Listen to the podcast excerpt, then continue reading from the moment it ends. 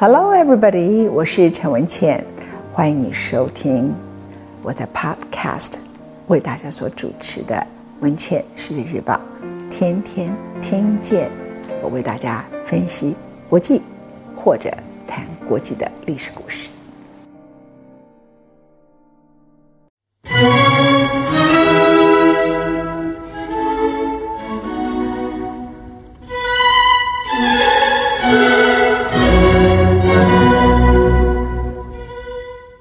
各位听众朋友，非常欢迎你，我是陈文倩。今天为大家所做的是戴高乐第三讲。一个人成为历史上的伟人，如果说最好的例子，除了我以前为大家讲过的丘吉尔，我觉得是戴高乐。他出生一个中产阶级的家庭，他继承了这个家庭从小开始给他的教育。对于在普法战争中法国战败的羞辱，这是他血液里头奔驰的历史使命感。他后来会成为法国的英雄，完全是一连串的坚持、挫折以及意外。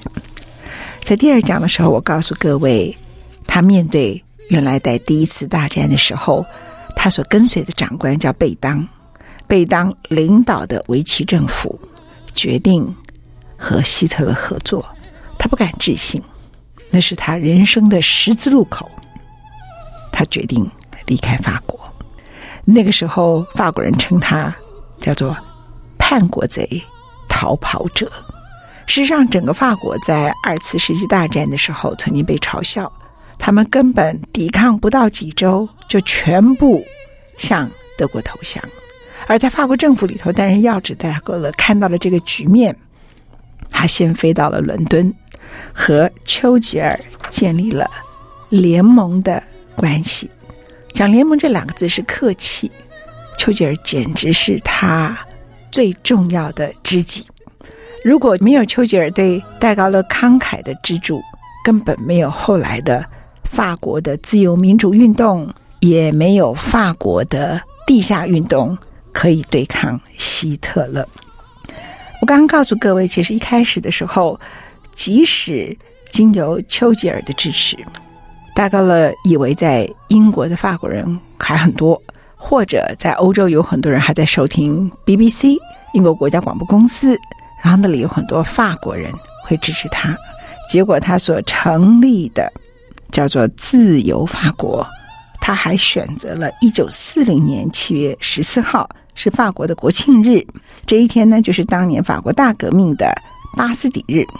结果，他能够号召的人只有七千个人，这是其实蛮悲惨的。一个国家的王国，你跑到了海外，愿意在这个时刻跟着你一起抵抗的，只有七千个人。更惨的，在后面还等着他。一九四零年七月十四号，成立了自由法国。没有多久以后，因为法国已经完全投降了，和希特勒合作，于是呢，就发生了一个事件。德军是在一九四零年的六月十四号进入巴黎，法国在六月二十二号投降。他进入巴黎的时候根本没有碰到抵抗，所以到了七月份的时候，这个时刻，所有属于法国的东西，等于是属于希特勒。可是法国人在很多事情上并不见得那么讲道理。下面你所听的故事就是这一段错乱的情况。当时呢，法国人抵抗德军的时间只有六周，因为他们的领导者贝当本身自己就率先投降，维奇政府也是。法国人又经过第一次世界大战死了太多人，所以他们已经厌战了，就直接的投降了。那么这个是二次世界大战一九四零年时候的背景。我刚刚特别提到。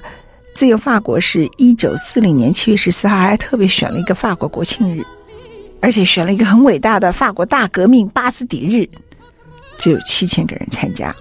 但更惨的是，很快的到了六月二十二号就全面的投降了。于是呢，这里头出现的问题是什么？就是我刚才所说的，法国的军队等同是希特勒的军队。这个时刻，丘吉尔看到了危险。因为他很担心法国驻泊在地中海港口的两百艘的海军舰艇会被德军所接手。时间点是七月三号，所以你必须佩服丘吉尔，他对这个事情敏锐的感觉，他也没有沉浸在一个情绪里头，说这个法国人是怎么回事，也没有沉浸在嘲笑的情绪当中。你注意啊，六月二十二号法国投降，所以丘吉尔思考这件事情时间可能不到一个礼拜。他在一九四零年的七月三号，就是在法国人投降之后十一天。他进行了一场政治军事行动，因为他担心维希政府达成了和德国的停战要求，然后又把法国的舰队交给了德国军队，而这个德国军队是驻扎在地中海区的，于是他怕他们落入德国人的手中的时候，在德国人还来不及把在地中海的法国舰队拿走的时刻。他下令突击摧毁了在地中海阿尔及利亚北部海港的法军舰艇，在那次突击当中，一千两百名的法国海军全部丧生。对法国人来说，我的军队被英国击沉了，我有一千两百名的法国海军官兵丧生了。丘吉尔的行动当然就震惊全世界，特别是法国。而法国人呢，就开始骂你戴高乐的自由法国运动跟英国结盟，而且英国还来攻击我们自己的子弟。这法国人根本不觉得丘吉尔是有远见的，因为真的没有多久，几乎维希政府就把他所有大多数的军队跟军舰都交给了德国。但是因为阿尔及利亚、地中海北部海港这个地方的法军舰艇呢，是在最重要的军事。要债地点，所以丘吉尔就是不到一个礼拜的时间做出决定，十一天做出了军事行动。这件事情对丘吉尔来说，对于二次大战扭转情势是很重要的。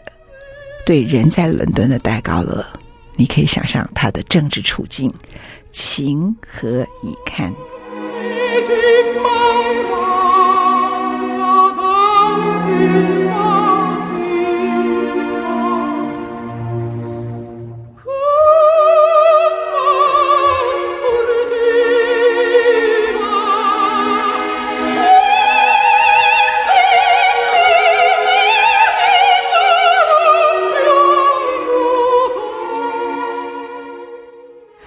哇，我们的歌声听起来很像戴高乐当时自己也很想要的一种大声的哭泣。第一个，他只是一个丘吉尔资助的来自法国的流亡者，他也没有权利干涉丘吉尔的军事行动。然后呢，整个法国攻击的人不是丘吉尔，是攻击戴高乐。戴高乐对那一次的攻击，他当然是错愕，他保持沉默五天之久，但是他理解了。丘吉尔的战略，他终究还是站在丘吉尔这一边，因为他知道丘吉尔所做的是一个长远的看法，所以他在广播里头向很多还可以听到 BBC 的法国一般的民众，或者是英国的法国人解释这场悲剧性的攻击，最终对法国而言还是好的。当然，他越帮丘吉尔解释。他就越热火上身，所有的人都痛骂戴高乐。这个时刻，戴高乐非常的痛心，他写了这么一段话：“我经历了一段异常难过的时日，我甚至曾经想自杀。”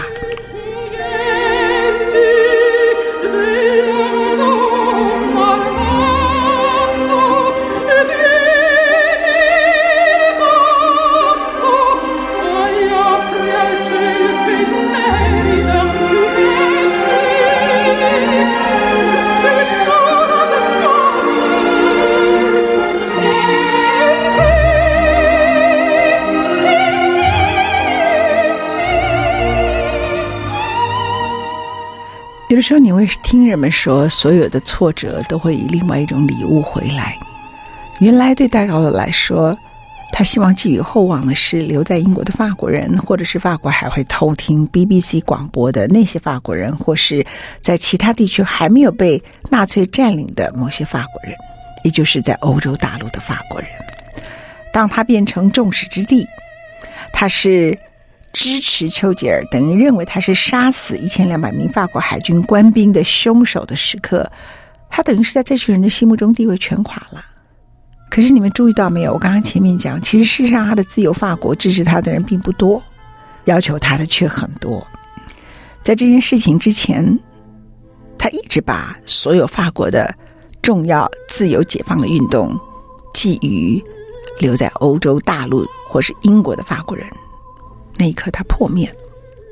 他突然发现，事实上，自由法国运动一刚开始会捐首饰给他。捐钱给他的人，他开始听部署报告，是来自于法国非洲的殖民地，哎，根本不是来自于英国本土或者是法国本土。在非洲当地呢，很多人对自由法国的运动非常支持，这里头包括法属的查德、刚果，还有喀麦隆这些区域，所以这个是戴高乐。开始认为说，嗯，我或许应该转移阵地。于是他把他的总部从伦敦迁到了刚果，而且把自由法国改成流亡政府。这个时间点是在一九四零年的十月二十七号，离他被全欧陆的法国人痛骂的时间点大概是三个月，也离他成立自由法国差不多是。三个月左右的时间，这个一九四零年十月二十七日，戴高乐在法属刚果所成立的帝国防卫委员会，也就是流亡政府，慢慢的在整个非洲得到越来越大的支持，从此改变了戴高乐在二次世界大战的地位。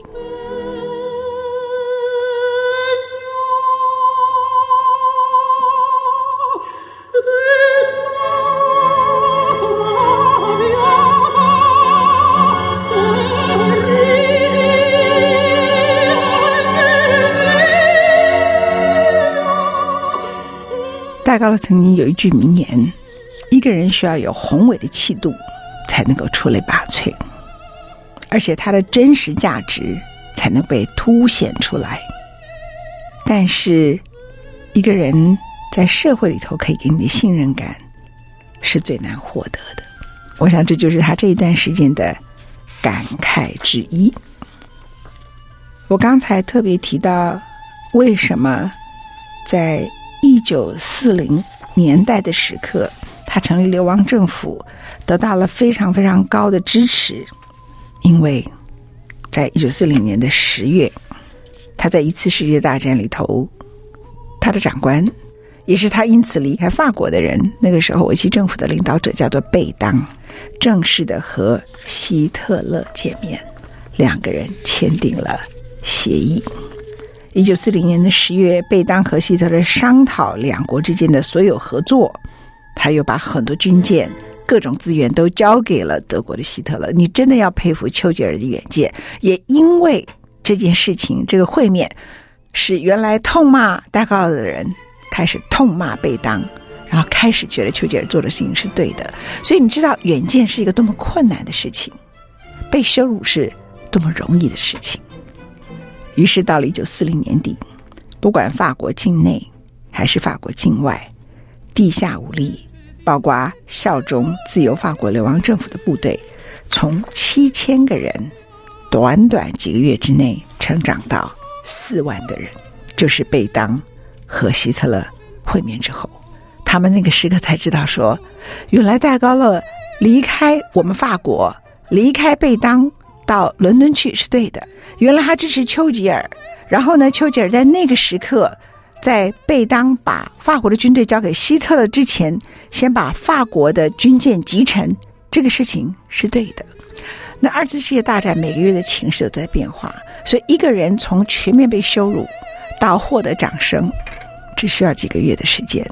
然后从获得全面的掌声到垮掉，也只需要几个月。这个大致是二次世界大战，了解这个这段历史里头非常大的特色，它不是几年计算，它是几天、几个月、两个月、三个月，也不是半年的六个月，就是两个月、三个月之内，人就可以从地狱到天堂，也可以从天堂再掉回去地狱。在整个二次世界大战里头，有一段值得说的故事，是美国总统罗斯福。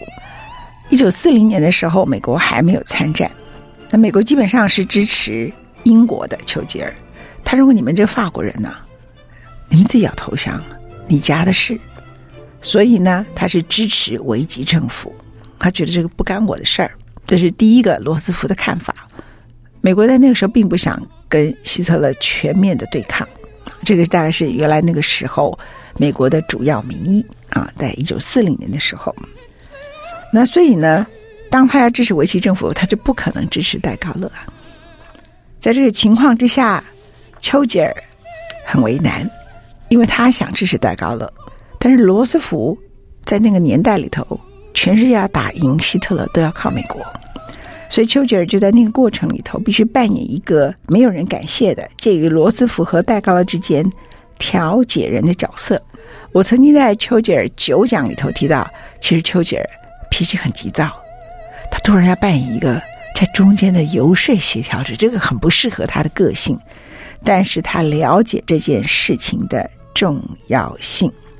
而戴高乐本来是一个很傲气、强烈自尊的人，但是在这件事情里头，他也知道没有丘吉尔，他没有办法生存下来。他更知道他不能得罪美国。所以接下来的故事，我要告诉你，什么叫做忍辱负重。关于戴高乐这个身高这么高，后来在法国第五共和史上被年轻一代的战后婴儿潮的法国人认为他充满了独裁的思想，认为他就是以为自己是帝王。你们错了，其实多数的人并不理解很多人在历史里头经过的点点滴滴。那些战后婴儿潮。在街上闹事的年轻人，日子太好过了。他们从来没有经历过戴高乐所经历过的羞辱。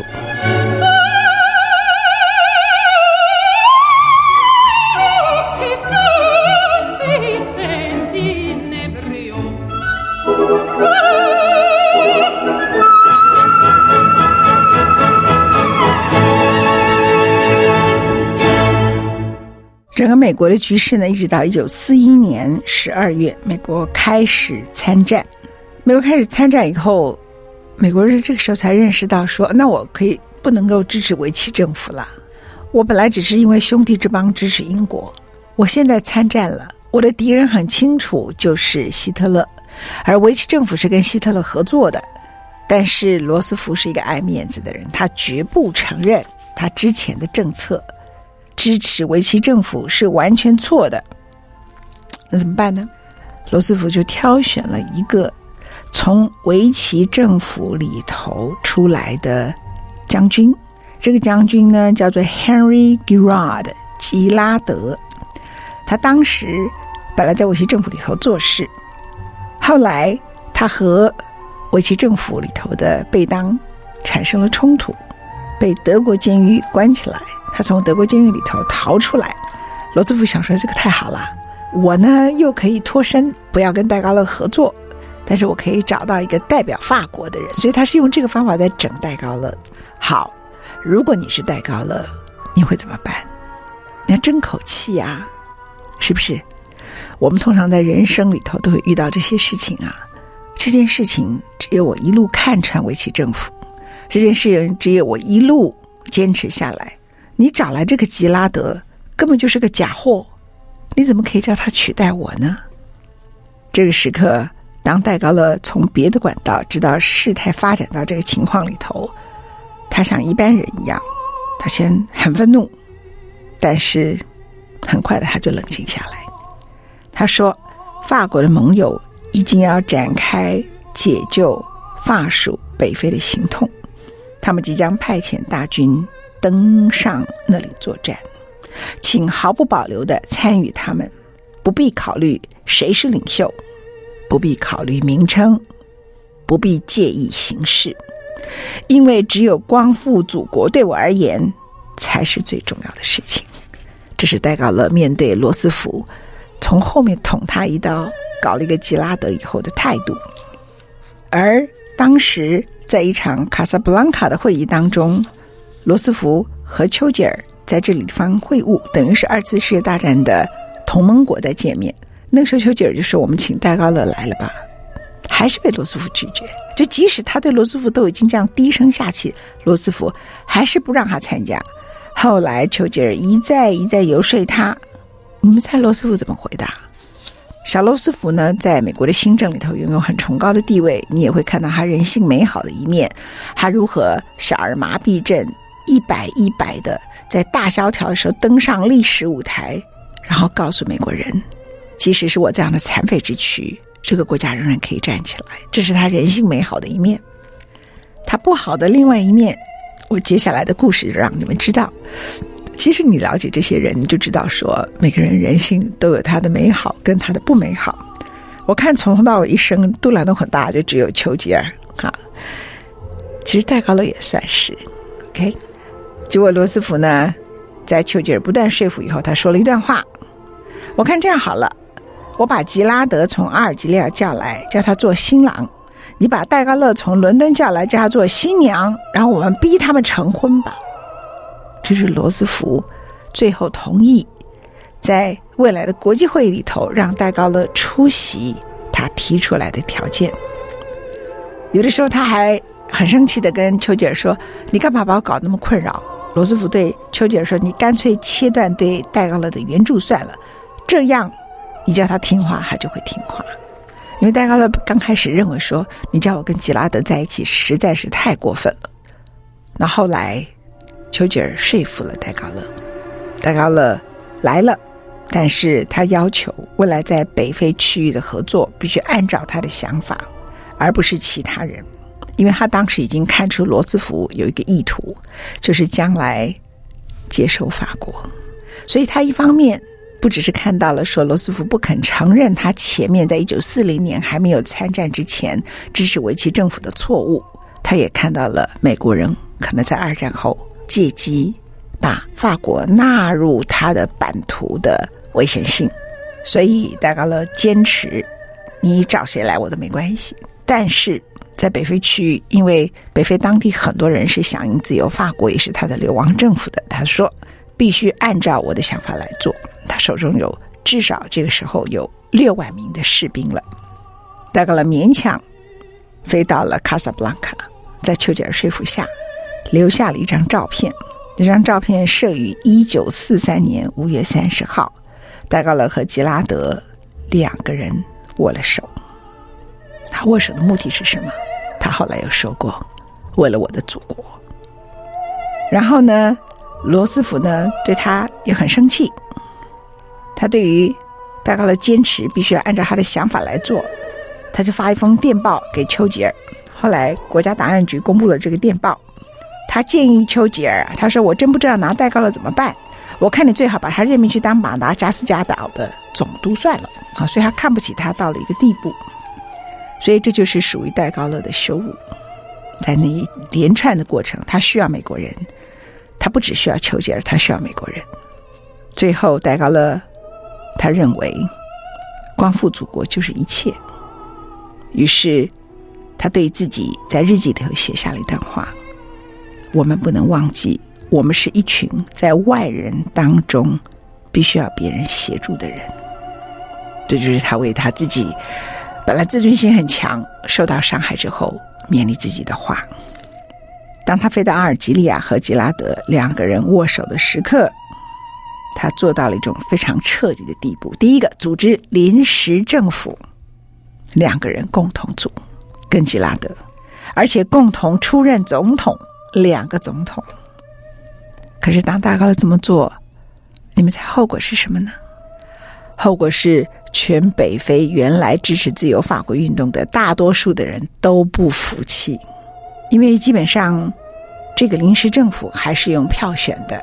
两个人共同出任总统是戴高乐提出来的提案，投票还是由这个临时政府的委员会来投票，总共有三百多个人投票。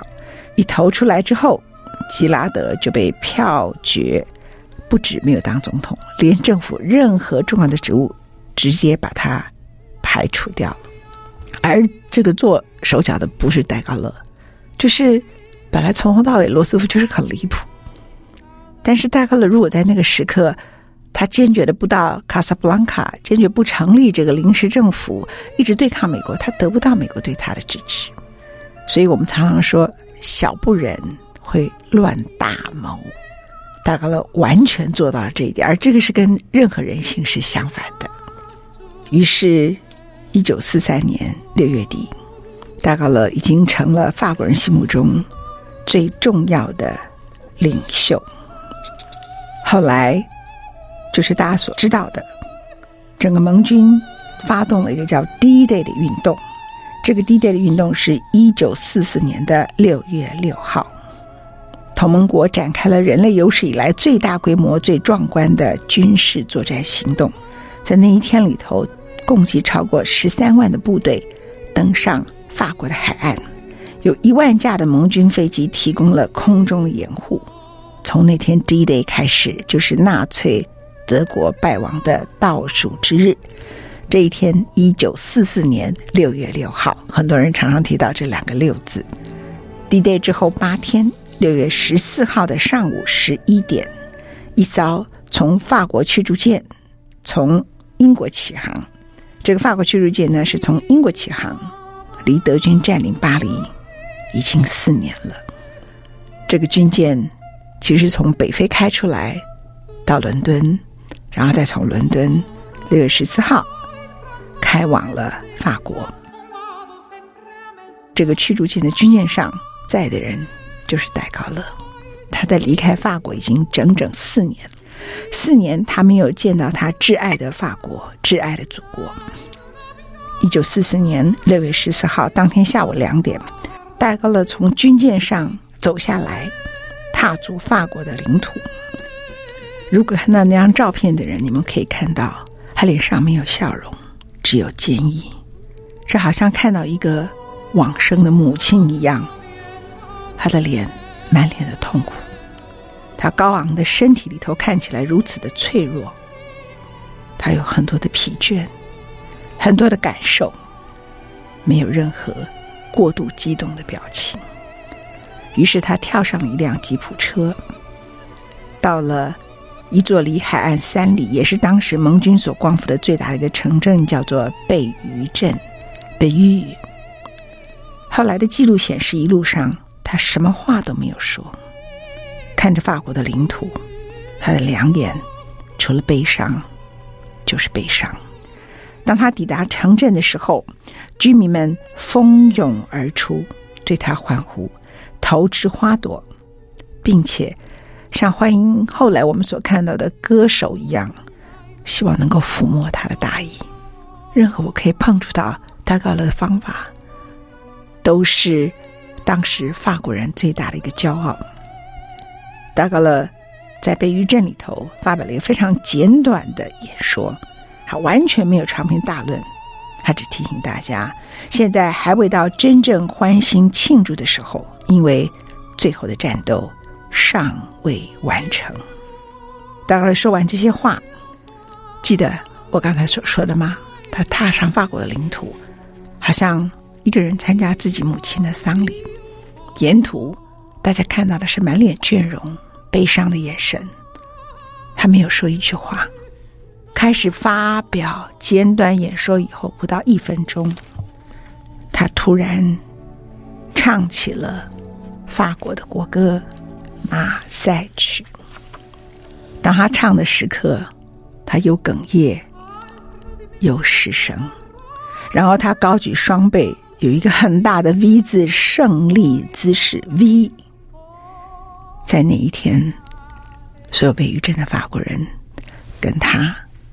一起哭了。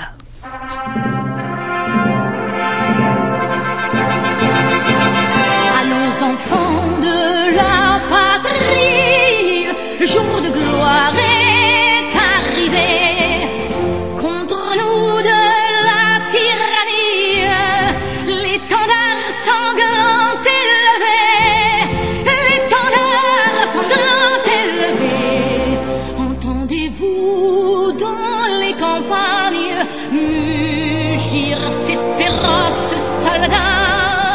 Ils viennent jusque dans nos bras, égorger nos fils, nos compagnes.